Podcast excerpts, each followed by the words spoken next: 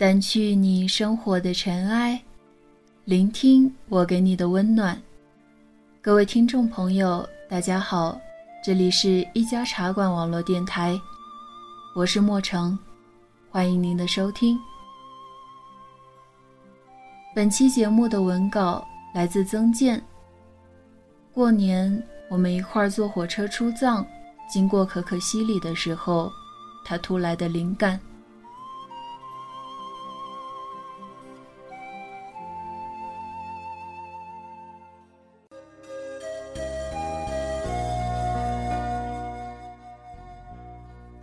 车窗外，阴沉的天气笼罩着泛黄的土地。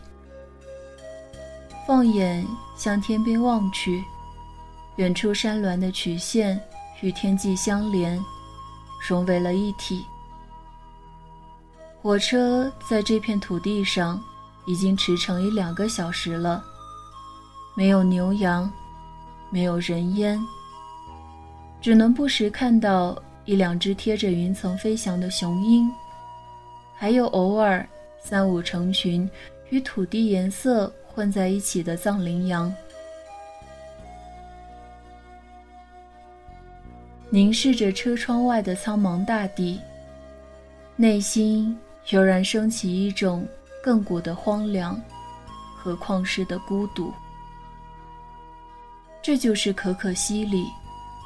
传说中的无人区，也被称为生命的禁区。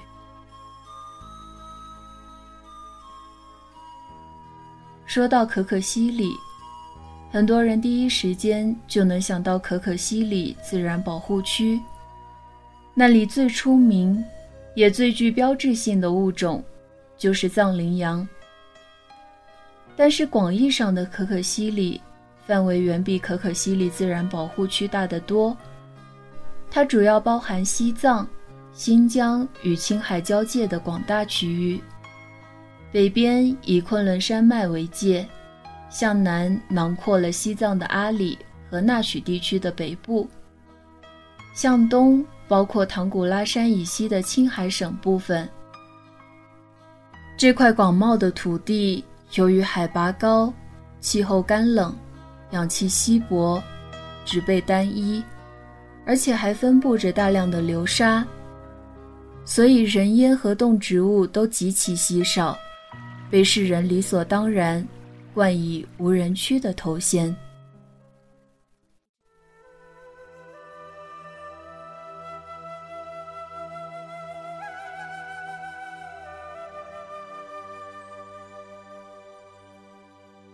这是第二次经过可可西里。第一次是在2014年夏天首次进藏的时候。火车经过可可西里时是上午，虽然是炎炎夏日，但外面的景色与现在的隆冬时节并没有什么区别。泛黄的土地，干枯的浅草。还有云层压得很低的天空。看过很多关于可可西里的介绍，这里一年四季的色彩似乎都是那么单调，没有花团锦簇，没有春华秋实，更残酷的是渺无人烟。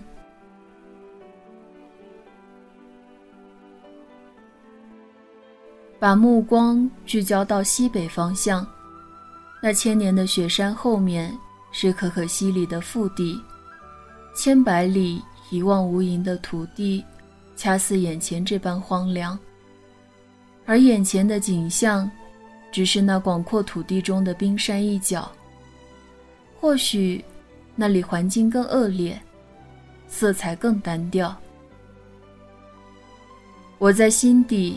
对他的描述，不是雄浑壮观，也不是苍茫无涯，更不是关山幽怨。脑海里蹦出的，只有两个字：孤独。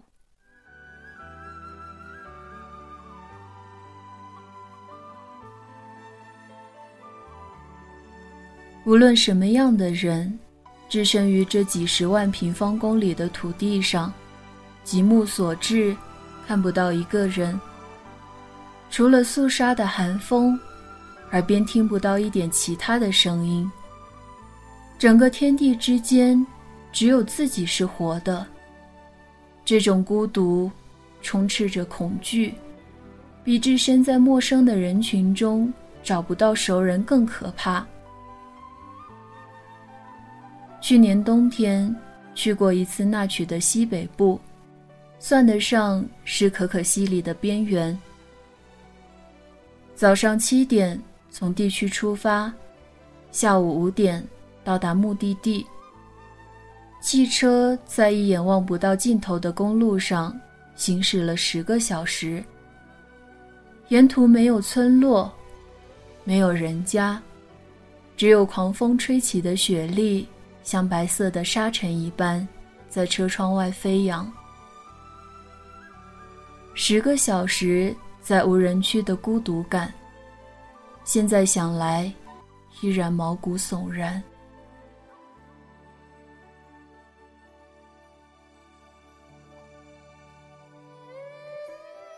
想起电影《可可西里》里面的阿旺，为了防止盗猎者。猎杀藏羚羊，一个人在可可西里住了三年。一个人，一顶帐篷，身边连个猫狗之类的动物都没有，唯一的一台收音机也坏掉了。鲁滨逊流落荒岛，尚且还有野人星期五作伴，而与阿旺作伴的，只有冰冷的雪山。和夜晚璀璨的星空，同伴们一个月给他送一次食物，而每月一次与同伴们的见面，则是阿旺欢欣鼓舞的时刻。即使只有七八个人，他们也能围成小圈，跳起锅庄，似乎要把积累了一个月的寂寞与孤独挥洒殆尽。他在帐篷里面养活了一盆蒜苗，在杂草都难以存活的可可西里，他居然养活了一盆蒜苗。在这上面花费了多少精力，我们难以想象。唯一能想象到的，是他在无聊透顶的环境中，为了排遣孤独，而在那盆蒜苗上消磨了不少时间。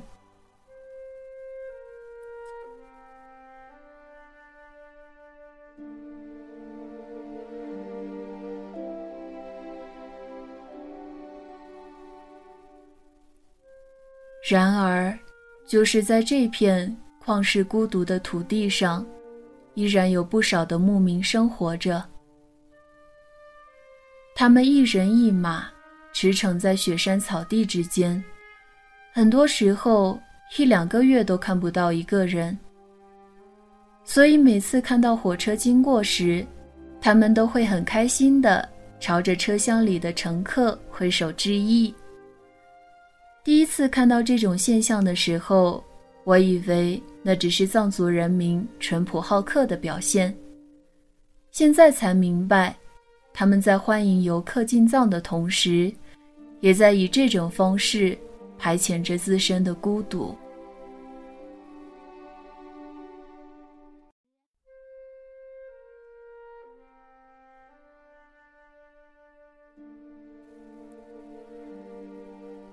之前听过一个故事，几名游客自驾游进入西藏阿里地区，一路上欢呼雀跃，忘我的沉浸在眼前的隔世美景当中。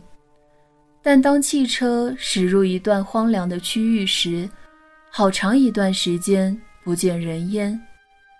原本欢呼雀跃的旅客们，面对所处的环境不言语。终于几个小时后。在公路上见到了一群藏族人。汽车离人群越来越近，那群人却站在公路中间，没有躲开的意思，而且每个人都以一种猎人发现猎物时的欢喜神情注视着车里的旅客。旅客们被吓得面面相觑，以为遇到了劫匪。殊不知，那群藏族人跟车里的旅客们闲聊几分钟后，就让开了道路，还向他们指了下一站的去向。后来又听说过好几起同样的经历。原来那群藏族人是护路工人，在荒无人烟的环境里待久了，每次见到公路上有车驶来，都会拦下来闲聊一会儿，然后挥挥手说再见。他们并没有恶意，只是排遣孤独的方式比较独特而已。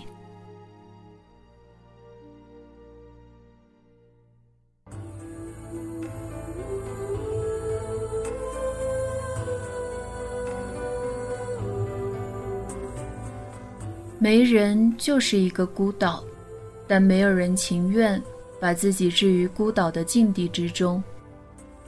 即使是那些喜欢独处的人，也仅仅只是把独处当成一种生活方式而已。不像高原上的藏族人民，因为自然环境的原因，很多人与生俱来就与孤独为伴。也正因为这份不可更改的宿命，造就了这个民族忍受孤独的能力。所以，很多藏族朋友。从小踏进佛门，终身与酥油灯和六字真言为伴。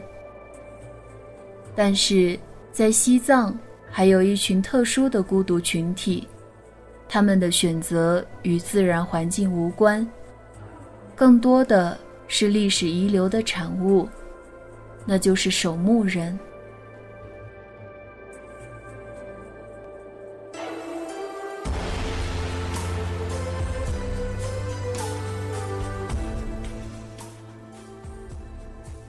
在西藏山南地区的藏王墓，有一种延续了两百多年的守墓人制度，也就是历史上的殉葬制度。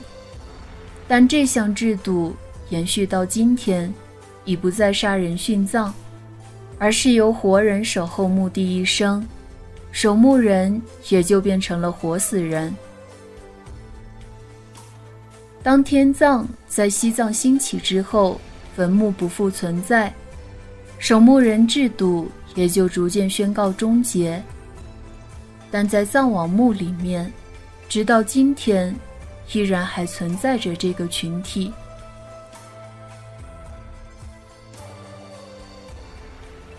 守墓人的主要工作是照看藏王墓，同时维护墓地不受人为损害。守墓人一生孤独。而且终身不得与外界接触，即使逢年过节也不能回家跟亲人团聚。他们每天对墓地进行了例行检查和照看，就算完成工作，然后就无事可做。夕阳下，他们坐在河谷的山丘上，看着雅龙河从眼前奔腾而去。心里没有波澜起伏，更多的是一种宁静与淡然。他们的使命很重，倾尽一生孤独驻守墓地，守护的是吐蕃王朝的风起云涌，守卫的是雪域高原的沧桑巨变。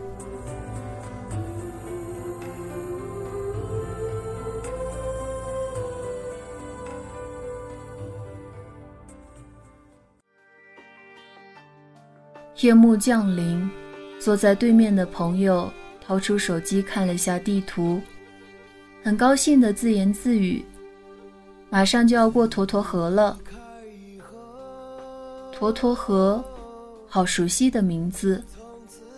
是的，那是可可西里东部的一条河流，那里有一个藏羚羊观察站。好多年前，因和勇儿。走出南方的大学校园，来到可可西里当志愿者。英被派遣到不动泉观察站，勇儿则留在了条件艰苦的沱沱河观察站。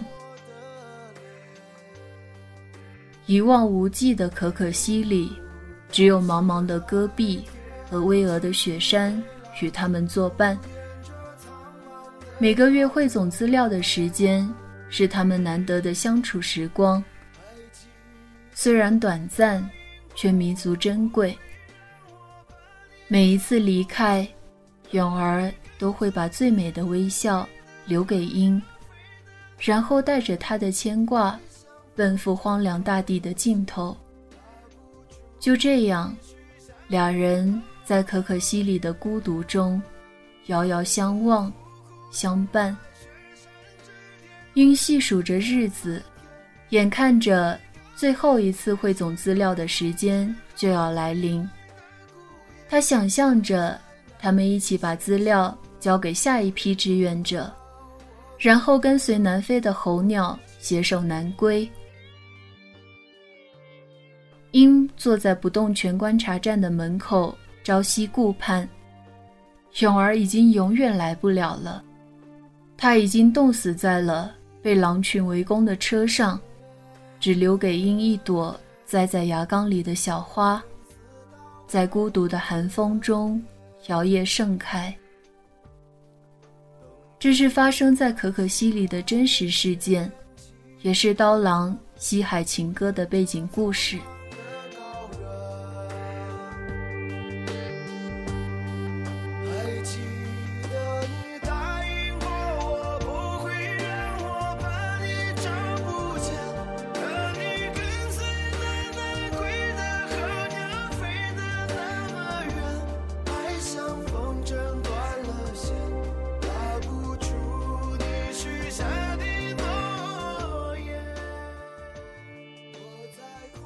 环境铸就人的性情，孤独的可可西里，造就了孤独而坚毅的人，也演绎了无数催人泪下的传奇故事。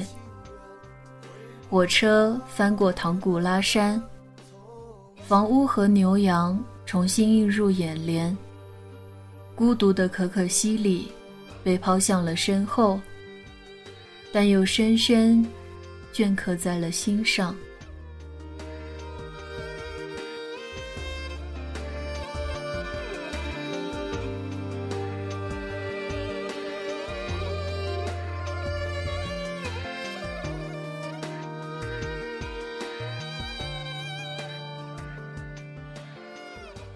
本期节目到这里就结束了。若是你有在西藏发生的故事，可以关注我的新浪微博“墨城烟沙”，私信告诉我，有可能你就是下一期节目的主角哦。这里是一家茶馆网络电台，我是墨城，感谢您的收听，下期节目我们不见不散。